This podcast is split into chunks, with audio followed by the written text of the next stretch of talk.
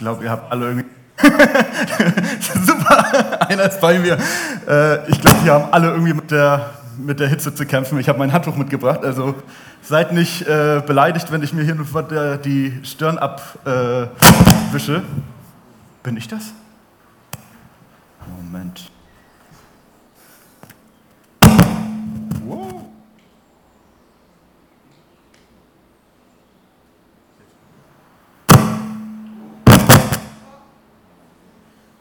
Okay. Ich versuche mich nicht mehr zu bewegen. So. Oh, ich kann noch, so kann ich noch machen. Ich muss gestehen, ich bin Gott so dankbar dafür, dass er die Gnade mit uns hat, heute Morgen uns zumindest mit 10 Grad weniger als gestern zu segnen. Für mich ist alles, was über 20 Grad ist, schrecklich warm. Und gestern saßen wir im Saal äh, und es war sehr warm und ich hatte eine kurze Hose an und jetzt habe ich eine lange Hose an und ich fließe zumindest nur genauso sehr wie gestern. Das ist schon mal ein gutes Zeichen. So. Genau. Wir haben einen kraftvollen Morgen schon bis so weit erlebt. Was, was mich wirklich sehr, sehr, ähm, sehr, sehr bewegt hat, war das Gebet vorhin dass wir uns eins gemacht haben als eine Gemeinde, dass wir wirklich, die Bibel beschreibt es als ein Leib, eins gewesen sind im Gebet vor Gott und uns, äh, uns eins gemacht haben und stark gemacht haben zusammen. Und ich würde mir wirklich wünschen, dass wir dass das nicht nur eine Momentaufnahme ist, sondern dass das wirklich unseren Alltag bestimmt. Dass wann immer Menschen hier reinkommen, die nichts anderes sagen können als, ich glaube, die Leute haben was, was ich nicht habe. Und ich glaube, diese Leute sind wie ein Leib. Ja. ich bin auch noch so ein bisschen äh, bewegt. Das war wirklich kraftvoll. Gott ist gut. Gott ist gut. Gott ist wirklich gut. Gott ist grandios. Und auch wenn, wenn wir solche Sachen erleben, auch wenn, wenn, wenn es Täler gibt in unserem Leben, so dürfen wir wirklich uns dessen bewusst sein, dass Gott gut ist, dass Gott gleichbleibend ist, dass er beständig ist. Jesus hat uns gesagt, ich bin bei dir bis ans Weltende, bis ans Ende aller Zeiten. Und deswegen, deswegen ja, das dürfen wir, dürfen wir wissen, dessen dürfen wir uns bewusst sein und dürfen wirklich unsere Hoffnung draufsetzen. Ganz häufig, wenn wir über die Güte sprechen von Gott, ganz häufig, wenn wir darüber sprechen, was Gott in unserem Leben ist, dann äh, fällt so äh, auch schon mal das, äh, der Satz, Gott will mein Bestes, Gott will unser Bestes, Gott investiert sich darin, dass wir in Reichtum leben. Und es gibt da so eine äh, ganze Bewegung, äh, gerade in den freikirchlichen Sektor, die sich komplett darauf eingeschossen hat, Gott will unser Bestes. Gott ist daran interessiert, dass ich reich bin, dass ich gut aussehe, dass ich gesund bin, dass ich so viel habe, wie ich möchte, dass mein Haus wächst, dass, mein, äh, dass ich genügend Autos vor der Tür habe, dass ich nicht einmal pro Woche das gleiche Auto fahren muss. Ähm, solche Sachen gibt es. Und ich würde gerne einfach mal die Frage stellen, ist das wirklich so? Möchte Gott unser Bestes? Oder sollte die Frage vielleicht eher sein, was ist unser Bestes? Ich glaube, dass wir nicht berufen sind, hier alle Erfüllung zu erleben, die wir uns vorstellen. Ich glaube nicht, dass wir hier berufen sind, keinen Stress zu haben, keine Hektik zu haben, keine Probleme zu haben. Das glaube ich nicht. Und egal wie tief ich ins Wort reingehe, finde ich es auch nicht. Ist vielleicht ein bisschen deprimierend für den einen oder anderen, der sich das gerne wünschen würde. Aber das Einzige, was ich sagen kann, ist das, was, was wir im Wort finden. Eine Bibelstelle, die, die man immer wieder hört, wenn es darum geht, ja, Gott möchte doch, dass wir erfüllt sind, dass wir bereichert sind, dass es uns gut geht ist äh, die bekannte Stelle aus Johannes 14, Vers 14. Bittet um was ihr wollt in meinem Namen und ich werde es tun. Und ich muss sagen, das ist ein klarer Beweis, oder? Gott will, dass wir um alles bitten und ich werde alles kriegen, egal worum es geht, ich werde es bekommen. Halleluja. Nein. Ich, ho ich hoffe, ich, jetzt, ich hoffe, hier keiner irgendwie so, Halleluja, Amen, mm, preach it. Das Wichtige ist, dass wir Christen aufhören, Bibelstellen aus dem Kontext zu reißen. Das, die, die, die Bibel ist nicht ein Sammelsorium aus kleinen Versen und wir können uns rausziehen, was uns gefällt und ach man, ach das gefällt mir, ach das gefällt mir. Wir müssen den Kontext be, be, beachten. Jens Martin und ich haben jetzt letzte Woche unseren ersten Kleingruppenabend gehabt zum Thema, wie kann man die Bibel äh, mehr verstehen. Und jeder, der bei der, beim ersten Abend dabei war, sollte jetzt hellhörig werden, denn wir werden so ein bisschen das anwenden, was wir auch in dieser Kleingruppe anwenden. Und an der Stelle auch herzliche Einladung für jeden, der sich dafür interessiert, mehr über die Bibel zu verstehen. Noch gibt es die Möglichkeit, wenn ihr wollt, dass ihr zum zweiten Abend auch noch einsteigen könnt. Zu allen anderen möchte ich sagen, ich bin enttäuscht von euch. Wenn ich hier mal in die Runden reingucke, sehe ich nur eine Handvoll Bibeln. Und das ehrt mich, weil ich glaube, dass ihr mir vertraut, dass ich euch keinen Blödsinn erzähle. Und gleichzeitig muss ich sagen, ihr seid unfassbar naiv. Denn egal wie viele Bibelstellen ich hier stehen habe, ihr solltet mir nicht vertrauen, dass ich euch die Wahrheit sage, dass ich jeden Vers korrekt hier anblende. Und das ist tatsächlich eine Sache, die ich mir angewöhnt habe. Ich höre mir keine Predigt an, ohne dass meine Bibel daneben liegt, ohne dass ich daneben gucke, was steht da drin. Und dass ich auch ein paar Verse vorher ansetze und ein paar Verse nachher und gucke, ist es denn auch aus dem Kontext äh, greifbar, was da drin steht. Und so möchte ich wirklich einladen. Geht das mit dem Mikrofon oder soll ich mir ein Handmikrofon nehmen? Oder ich höre die ganze Zeit irgendwie ab, egal. Ich möchte euch einladen. Heutzutage, wir leben ja in einer glorreichen Zeit. Davor hätten, da hätten sich die Leute nachgesehnt, noch vor 100 Jahren, noch vor 50 Jahren, noch vor 30 Jahren, dass wir alle unser Handy in der Tasche haben können und dass wir sogar verschiedene Übersetzungen in der Tasche haben können. Nicht nur heute. Macht es wirklich zu einer Angewohnheit, euer Wort dabei zu haben. Gut, aber ohne lange zu verzögern, möchten wir mal tiefer in den Text gehen. Und genau das, was ich eben schon angedeutet habe, ist, lasst uns mal den Vers so ein bisschen in seinem Kontext betrachten.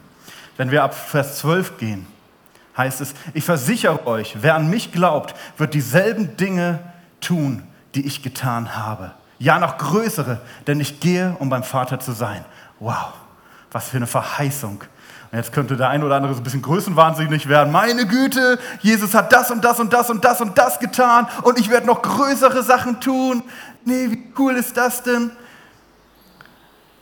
Wichtig ist, ich glaube schon, dass, das, dass Gott auch das für uns bereithält, dass wir Wunder und Zeichen erleben werden und dass wir für Kranke beten werden und sie werden geheilt und dass wir, dass wir ja, für, für Sorgen und Nöte beten werden und diese werden sich auflösen. Aber das, was wir Worum es hier geht, ist noch viel mehr, Jesus hatte einen kleinen ähm, Sektor, den er abgedeckt hat. Der hat sich von Dorf zu Dorf bewegt und er hat so, ja, Israel wusste ungefähr, wer er war. Und Jesus sagt, hey, es soll nicht da stoppen. Meine Nachfolger sollen nicht nur Israel, sondern die ganze Welt soll meine Botschaft hören. Und das ist das Erste, was wir hier rausziehen können schon mal. Es geht um die Botschaft um den Auftrag, den wir haben, hinauszugehen in alle Welt und Menschen zu Jüngern zu machen, zu taufen, das Einhalten der Regeln des Evangeliums. Und es geht weiter. Ihr dürft in meinem Namen um alles bitten und ich werde eure Bitten erfüllen, weil ihr, äh, weil durch den Sohn der Vater verherrlicht wird. Und hier kommt schon das, äh, was Interessantes wenn wir uns das angucken, in meinem Namen, weil durch den Sohn der Vater verherrlicht wird.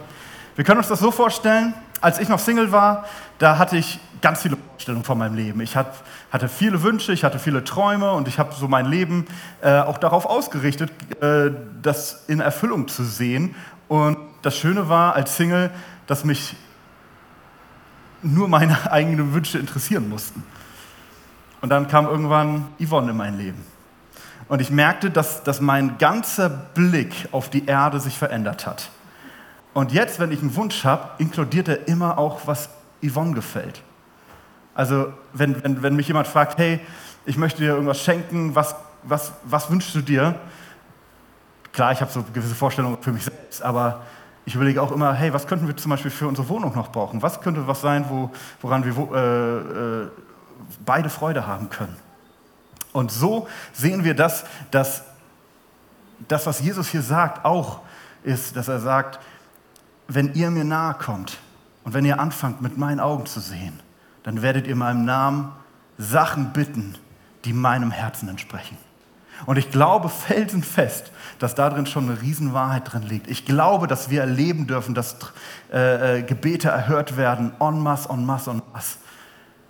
Aber ich glaube nicht, dass diese Gebete sich damit beschäftigen werden, was ich mir wünsche, was mein, mein Begehren ist, was für einen Job ich haben möchte, was für ein Auto ich fahren möchte, was für ein Haus ich haben möchte, sondern in erster Linie, wie kriege ich es hin, dass Gottes Name verherrlicht wird auf dieser Erde und Menschen das Evangelium hören. Oh Jesus, ich bitte dich, dass du uns als Gemeinde die nötigen Finanzen gibst, damit wir das, was wir uns vornehmen, um die Menschen zu erreichen, dass, du, dass, dass wir das umsetzen können. Wir wollen deinen Weg gehen und wir haben den, das Vertrauen darauf, dass du uns nicht scheitern lässt daran, dass das irgendwo ein, zu wenig da ist, sondern wir wollen wirklich vertrauen, dass wenn wir deine Arbeit tun, du dich dazu stellst. Und hier kommt jetzt dann der Vers, bittet um was ihr wollt in meinem Namen und ich werde es tun. Wenn ihr mich liebt, werdet ihr meine Gebote halten. Und auch hier wieder, das ist sehr schön, weil die meisten von euch werden in ihre Bibel gucken und merken, dass über Vers 15 schon eine Überschrift steht und man das sofort loslöst. Aber es ist ein Teil dessen, was Jesus da sagt. Hey, das, ihr, werdet, ihr erleben, dass eure Gebete erhört werden. Ihr werdet es erleben. Aber wenn ihr mich liebt, werdet ihr meine Gebote halten. Und das heißt auch, dass unser ganzer Wesen äh, sich danach ausrichtet. Ja, Jesus treu zu sein.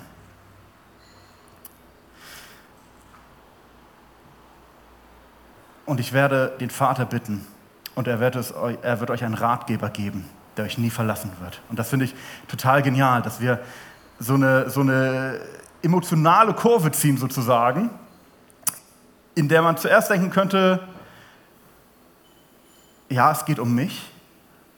Jesus hat mir verheißen, dass ich bitten darf, worum ich möchte.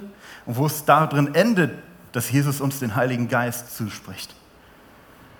Und das, was hier passiert, ist, dass Jesus seine Jünger schon im Voraus so langsam darauf vorbereitet hat, hey, ich werde nicht ewig bei euch sein, aber ihr werdet nicht allein sein, sondern ihr werdet den Heiligen Geist haben als Ratgeber, als Advokaten, als Fürsprecher. Ich finde das schön.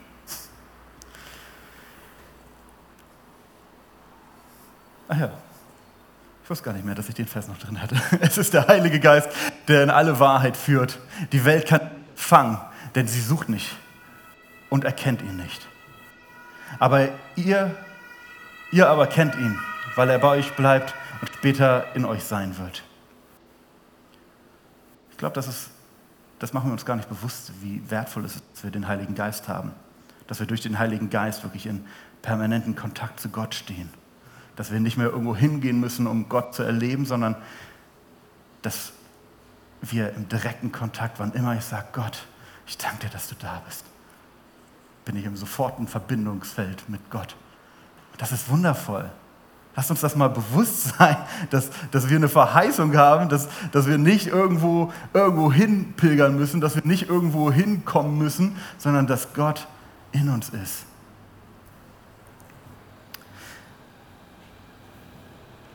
Also, was verheißt uns Gott? Gott verheißt uns nicht, dass wir alles haben werden. Und ich glaube tatsächlich auch, dass es, selbst wenn er es nicht sagt, oder nee, ich glaube nicht nur, dass er es nicht sagt, sondern dass es sogar noch so weit mehr ist. Ich glaube, dass es nicht gut für uns ist, wenn wir alles bekommen, was wir wollen. Weil wir, glaube ich, keine Vorstellung von dem haben, was wirklich gut ist. So wie, glaube ich, alle Eltern hier wissen werden, wenn das Kind irgendwann in der Lage ist, eigene Wünsche zu erfüllen, äh, zu, zu äußern, nicht alle Wünsche entsprechen auch dem besten Wohlergehen des Kindes. Also wenn man jetzt immer dem Kind nachgeht und sagt, ich möchte Schokolade, ich möchte Schokolade, ich möchte Schokolade, ja, das machst du einmal, zweimal, dreimal, aber irgendwann wirst du merken, äh, dass A, der Wunsch nach Schokolade nie endet und B, dass es gesundheitliche Schäden hat, wenn man permanent das reingibt, was, was gewünscht wird. Und so machen auch Eltern, dass sie an vielen Stellen sagen, nee, ich weiß besser, was für dich an der Stelle wichtiger ist. Und gerade wenn, wenn es jetzt um Finanzen geht, gerade was die Leute angeht, die sagen, ja, ich glaube, dass Gott für mein Leben finanziellen Wohlstand haben will. Das ist so ein Wort, das, das triggert mich. Wenn ich irgendwo im christlichen Umfeld schon das Wort finanziellen Wohlstand höre, das ist so, da muss ich erstmal aufpassen, dass ich nicht sofort studiere und dann höre ich mir an und manchmal äh, ist es vielleicht falsch formuliert und dann komme ich wieder runter und manchmal äh, merke ich, nee, es ist nicht falsch formuliert und dann muss ich mich wirklich zusammenreißen, freundlich zu bleiben, weil Jesus eindeutig ist, was Finanzen angeht. Jesus ist sowas von eindeutig, was Finanzen angeht. Also lesen wir. Bin ich weg? Oh. Okay, so, äh, lesen wir zum Beispiel Matthäus 6, Vers 9. Sammelt euch Schätze hier auf der Erde. Brecht die ganze Zeit ab? Entschuldigung. Ich, äh, äh, sammelt euch nicht Schätze hier auf der Erde, wo Motte und Wurm sie zerstören und wo Diebe einbrechen und sie stehlen, sondern sammelt euch Schätze im Himmel, wo weder Motte noch Wurm zerstören und keine Diebe einbrechen und sie stehlen. Denn wo dein Schatz ist, da ist auch dein Herz. Ich glaube, das hat, haben die meisten von uns schon mal gehört. Wichtig ist natürlich an der Stelle, Erfolg ist nicht falsch. Es ist nicht, dass Jesus gegen Erfolg ist und wenn du, wenn du über ein gewisses Nettoeinkommen kommst, dann sei Gott gnädig mit dir. Das heißt es nicht. Natürlich ist es wenn gut in dem sind, was wir, was wir tun und wenn, wenn, wenn sich das auch finanziell auszeichnet. Und es ist auch in Ordnung, wenn wir, wenn wir äh, dementsprechend einen gewissen Lebensstandard haben. Aber wo Jesus immer und immer wieder klar ist. Es soll das Geld sein, was die Kontrolle über unser Leben hat. Und wenn es das tut, dann sollten wir möglichst schnell umlenken. Und so sehen wir auch, dass Jesus immer wieder irgendwelche reichen Leute adressiert hat, die gesagt haben, Jesus, ich möchte dir nachfolgen. Und er sah ihr Herz und sah, was, was für ein Fokus sie auf Geld hatten und sagt, okay, dann gib alles weg, was du hast. Ich glaube nicht, dass das eine, äh, eine allgemeine Regel ist. Sobald du Gott nachfolgst, musst du alles weggeben, was du hast. Aber das, was Jesus sofort adressiert hat, war, bin ich dir wichtig oder ist das Geld dir wichtig? Und das tut weh. ich glaube, jeder, der schon mal auf was gespart hat, ich habe es einmal gehabt, ich habe auf ein richtig großes Objekt gespart, was ich mir kaufen wollte, eine richtig tolle äh, Anlage. Und als ich das Geld zusammen hatte, habe ich den Eindruck gekriegt von Gott, dass ich spenden soll. Oh, das ist wehgetan. Und was soll ich sagen? Ich habe es gemacht. Und es hat mir nicht getan, komischerweise. Das ist nicht, dass ich im Nachhinein irgendwie diesen Verlust gespürt habe und gesagt habe, oh, es ist, es ist schrecklich. Irgendwie war es im Endeffekt in Ordnung, auch wenn ich mich echt lange darauf gefreut habe. Aber ich bin auch definitiv Held in, in, in dieser Geschichte. Jesus adressiert drei Verse später nochmal und sagt, niemand kann zwei Herren dienen. Immer wird er den einen hassen und den anderen lieben. Oder wird den einen treu ergeben sein und den anderen verabscheuen. Ihr könnt nicht gleichzeitig Gott und dem Geld dienen. Wo ist dein Herz? Bist du dir sicher, dass Gott der Herr in deinem Leben ist? Bist du dir wirklich sicher? Oder musst du vielleicht tatsächlich deine Einstellung verändern, deinen Wunsch verändern? Anfangen zu sagen, okay, ich merke, es ist nicht gut für mich. Ich möchte, dass Gott Mittelpunkt in meinem Leben ist. Um es nochmal ganz klar zu machen, Gott ist kein Geldautomat. Ich, ich bin... So. Okay, jetzt so. Gott ist kein Geldautomat. Ich bin davon felsenfest überzeugt, dass es nicht so ist und gleichzeitig habe ich schon oft genug gehört, dass Leute gesagt haben, wenn du nur glaubst, dann wirst du alles haben, worum du bist. Und ich glaube nicht nur, dass es falsch ist, ich glaube, dass es gefährlich ist für unsere Seele, weil es wieder das, was wir uns wünschen, in den Mittelpunkt schiebt und das, was, was Gott sich wünscht, zur Seite schiebt. Und nicht mehr die Frage stellt, was ist das Beste für mich und was, was, was kann, kann ich von Gott lernen, was der richtige Weg für mich ist, sondern was ist das, was ich mir am meisten wünsche, das, was am meisten meinem Verlangen entspricht. Also ein ganz großes Nein dazu. Und trotzdem ist Gott unser Versorger. Trotzdem dürfen wir vertrauen, dass Gott uns nachfolgt. Trotzdem dürfen wir Vertrauen haben, dass das, was er für uns bereit hat, nicht schlichte Armut ist, nicht schlichtes Verhungern ist. Und so beendet äh, Jesus schließlich eben auch seine Lehreinheit zu Geld in Matthäus 6 damit, dass er sagt, hört auf, euch Sorgen zu machen um, um, um euer Essen und Trinken oder um eure Kleidung. Und das finde ich ziemlich beachtlich, weil wir dürfen nicht vergessen, in welchem Kontext er das gerade erzählt. Er erzählt das gerade im Rahmen der Bergpredigt. Er hat vor sich lauter Leute sitzen, Männer, die es gewohnt sind, dass sie kein Geld zurücklegen können. Männer, die es gewohnt sind, dass jeder Tag wieder neu für neu von der Hand in den Mund gelebt wird. Und er sagt zu denen, sorgt euch nicht. Es wird euch nicht fehlen. Warum wollt ihr leben wie Menschen, die Gott nicht kennen und diese Dinge so wichtig nehmen? Euer himmlischer Vater kennt eure Bedürfnisse. Bedürfnisse, dass das Wort, was da drin steht, heißt nicht einfach alles, was ich mir wünsche, sondern es heißt das, was du zum Leben brauchst, das Notwendige. Er weiß, was du brauchst. Und wenn du ihm wirklich nachfolgst, wenn du wirklich gehorsam bist und sagst, Gott, ich unterstelle mein Leben dir, dann wird er dich nicht verhungern lassen daran.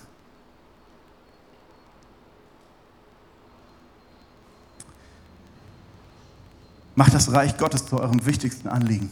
Lebt in Gottes Gerechtigkeit und er wird euch all das geben, was ihr braucht.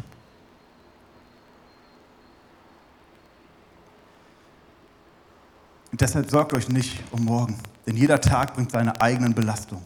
Die Sorgen von heute sind für heute genug.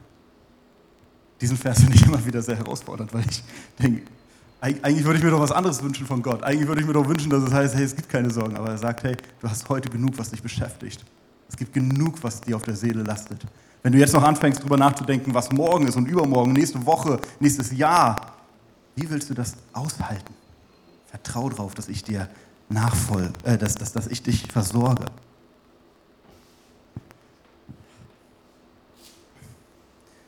Und wichtig ist es, wenn wir, wenn wir in diese Wohlstandsevangeliumsgruppen reingucken, die uns sagen wollen, dass Gott uns alles erfüllt, worum wir bitten, dann geht es natürlich nicht nur um Geld, sondern es geht auch um Krankheit und Gebrechen. Es gibt Menschen, die sagen dir, wenn du nur genug glaubst, dann wirst du nicht krank sein. Und wenn du wirklich ein Gebrechen hast, wenn dir wirklich was wehtut, dann liegt es daran, dass du nicht genug geglaubt hast, dass dein Glauben an Gott nicht groß genug ist. Das ist Blödsinn. Wenn es so wäre, dann wären, wären, wären hier die Reihen leer. Weil ich glaube, jeder von uns kennt es, wie es auch mal ist, Schmerzen zu haben, wie es mal ist, krank zu sein. Und ich glaube also glaub schon, dass wir für Kranke beten dürfen. Und mir fällt es gerade unfassbar schwer, weil wir, weil vorher erst, erst für Lindemanns gebetet haben. Und ich glaube, dass es richtig ist, dass wir beten und dass, dass wir auf die Knie gehen und dass wir sagen, Gott, ich bitte dich, dass du diese Familie anrührst. Ich bitte dich darum, dass du, dass du bei jedem Einzelnen bist dass du, dass du Frieden schenkst, dass du Ruhe schenkst, dass du die Seelen bewahrst, zu verzweifeln, sondern dass du kommst mit deinem himmlischen Frieden in diese Familie rein, dass du die Seelen anrührst, Gott. Das ist in Ordnung, dass wir weinen, das ist in Ordnung, dass, dass wir bitten, dass wir verzweifelt sind, weil es uns zerreißt. Wir wissen, dass Jesus mit uns geweint hat. Wir wissen, dass Jesus es Momente gab, in dem, in dem er auch auf die Knie gegangen ist, wo er gesagt hat, ich kann nicht mehr. Und trotzdem ist es so, dass wir, dass wir uns dessen unterstellen müssen, dass Gottes Plan immer der beste ist. Und sein Plan ist nicht unbedingt der, dass immer das in Erfüllung geht, was wir uns wünschen. Und sein Plan ist nicht immer der, dass wir frei von Schmerzen sind, frei von Krankheit sind, frei von Gebrechen sind. Sein Plan ist der, dass wir ihm nachfolgen und dass wir realisieren, dass diese, diese roundabout 80 Jahre hier auf der Erde nicht das sind, worum es geht, sondern dass es darum geht, dass wir eine, Herrlich eine Ewigkeit in seiner Herrlichkeit erleben dürfen, in der wir frei sind. Paulus schreibt uns in, im, im Korintherbrief, dass, dass wir uns freuen dürfen, dass wir am Ende der Zeit unseren Körper eintauschen gegen einen neuen Leib, frei von Leid, frei von, frei von Schmerzen. Das ist die Verheißung auf unserem Leben. Darüber dürfen wir uns freuen. So, ich habe ich hab mich wieder, ich habe mich wieder gefangen. Ich brauche einen Schluck Wasser.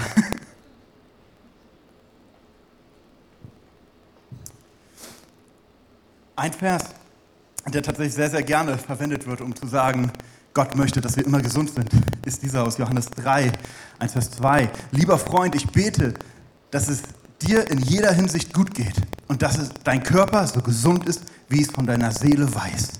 Und dieser Vers wird verwendet und dann wird gesagt, siehst du, Gott will, dass es uns immer gut geht, dass wir frei sind von Schmerzen. Und soll ich sagen, das ist Blödsinn. Das ist ungefähr so, ich, ich, ich, habe bei mir in der Jugend ja so ein paar Leute, die sich momentan mit dem Führerschein beschäftigen, mit dem Gedanken von einem Führerschein. Und das ist so, als wenn ich einen Brief schreiben würde an einen von denen und sagen würde, hey, mein Lieber, ich wünsche dir alles Gute und ich, ich wünsche dir, dass deine praktische Prüfung genauso gut verläuft, wie deine theoretische Prüfung verlaufen ist.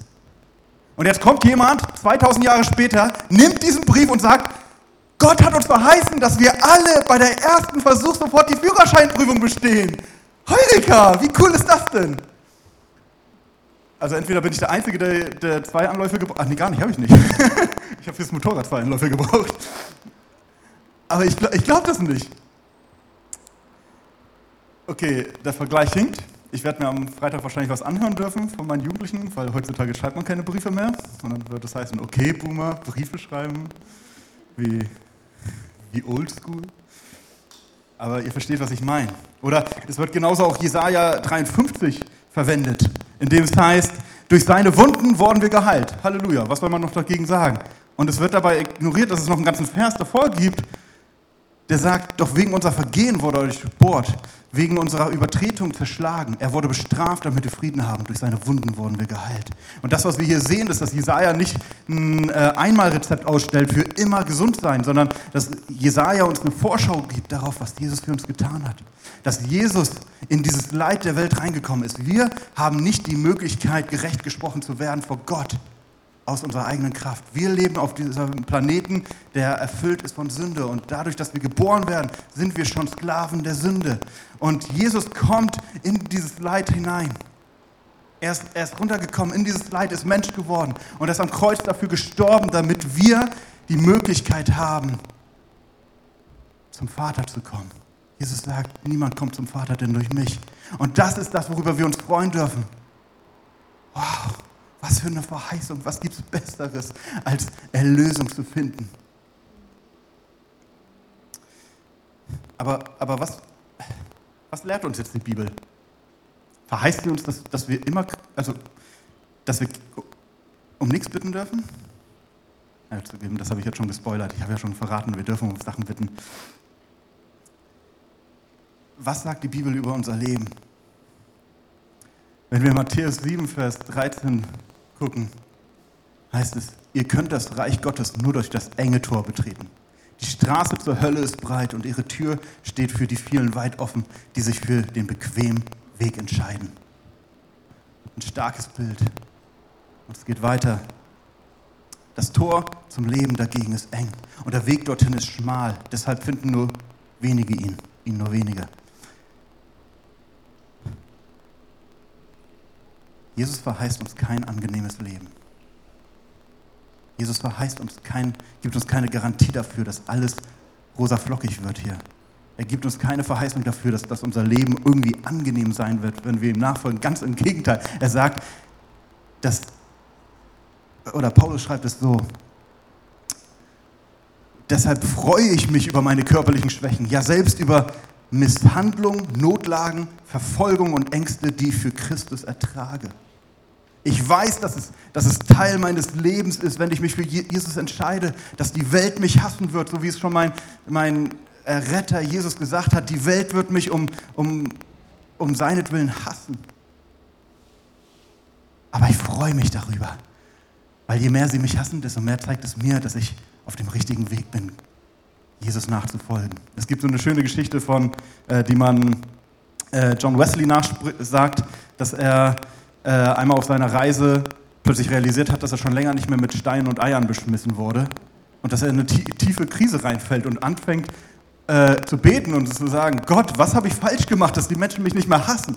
Und genau in dem Moment äh, regt sich jemand über sein Gebet auf und schmeißt ihn, äh, versucht ihn abzuschmeißen mit einem Stein und verfehlt ihn knapp. Aber das, was bei Wesley hängen bleibt, ist, yes, ich bin doch noch auf dem richtigen Weg. Wie weit bin ich davon entfernt, dass ich mich freue, wenn mich jemand hasst, weil er sagt, ich kann es nicht leiden, dass du diesem Jesus nachfolgst. Und ich sagen kann, was für eine Ehre, dass ich Teilhaber bin am Leid Christi. Und das Wort, was hier steht, ist tatsächlich Freude, es ist Begeisterung. Denn gerade dann, wenn ich schwach bin, bin ich stark. Gott verheißt uns, dass er stark ist in unserer Schwachheit. Dass egal wie dreckig es uns geht, wir wissen dürfen, dass er stärker ist als die Umstände, in denen wir stehen. Und das finde ich schön. Und damit kommen wir zum Grande Finale.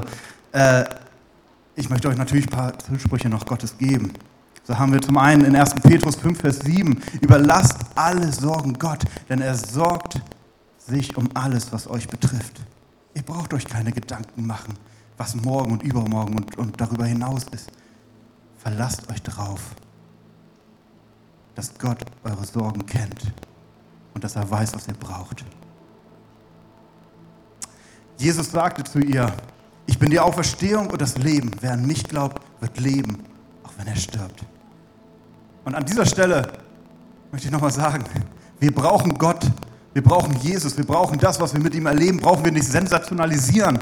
Es ist sensationell, dass wir errettet sein dürfen. Es ist sensationell, dass wir erleben dürfen, dass unser Leben verändert wird, dass unsere Seele transformiert wird in ein neues, dass wir Rettung erleben dürfen. Das ist sensationell, das ist grandios. Ich brauche nichts anderes in meinem Leben, wenn ich nur das habe. Errettung durch meinen Erlöser.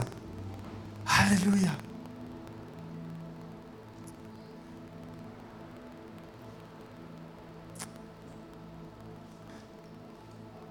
Und Thessalonicher. Gott, der euch berufen hat, ist treu. Er wird halten, was er versprochen hat.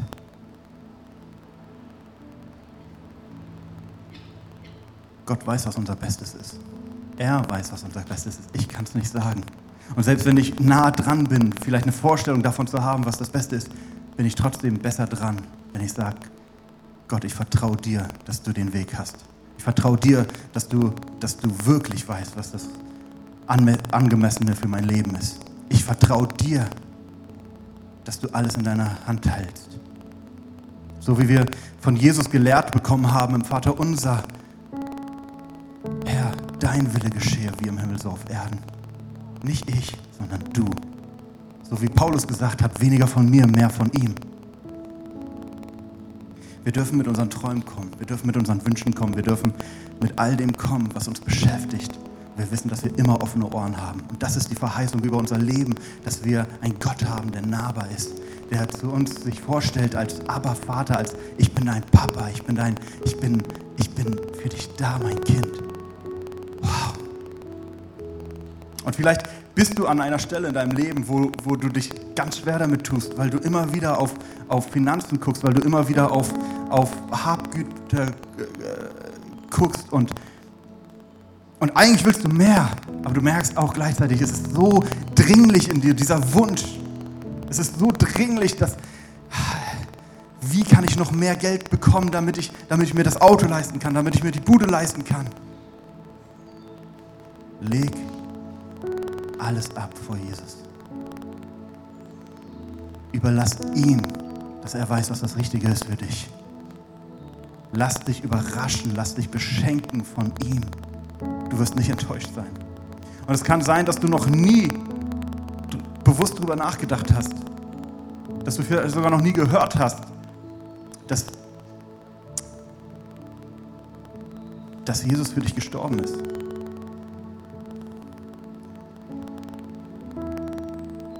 Jesus ist für dich gestorben. Er hat sein Leben hingegeben. Die Bibel sagt uns, gibt keine größere Liebe als die eines Freundes, der sich für seine Freunde hingibt. Du darfst es annehmen. Ich möchte dich einladen, heute, hier, jetzt, wann immer du es dir anguckst im Livestream, wenn du diese Entscheidung noch nicht getroffen hast, geh zu Jesus. Bete, Gott, ich, ich, ich habe was Kleines von dir gehört schon.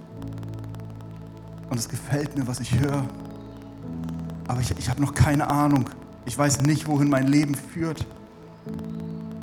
Aber ich möchte, ich möchte einfach Vertrauen haben. Ich möchte dich kennenlernen und ich möchte Vertrauen haben, dass, dass du stets den richtigen Weg hast.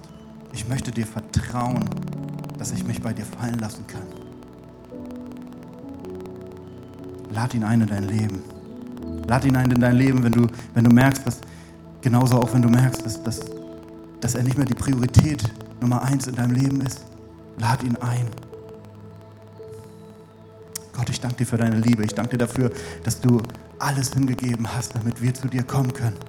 Und selbst wenn du kein Geldautomat bist, bei dem wir einfach rauskriegen, was wir uns wünschen, so dürfen wir vertrauen, dass du immer das Richtige für uns hast. Ich danke dir für deine Güte. Ich danke dir dafür, dass du so gut bist. Dass obwohl wir es nicht verdient haben, obwohl ich es nicht verdient habe, du Vergebung hast für uns, für mich.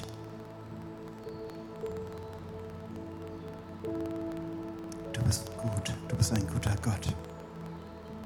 Ich bitte dich noch einmal, Vater, um die Familie Lindemann, dass du einfach bei ihnen bist, dass wir wirklich erleben dürfen, wie mächtig du bist.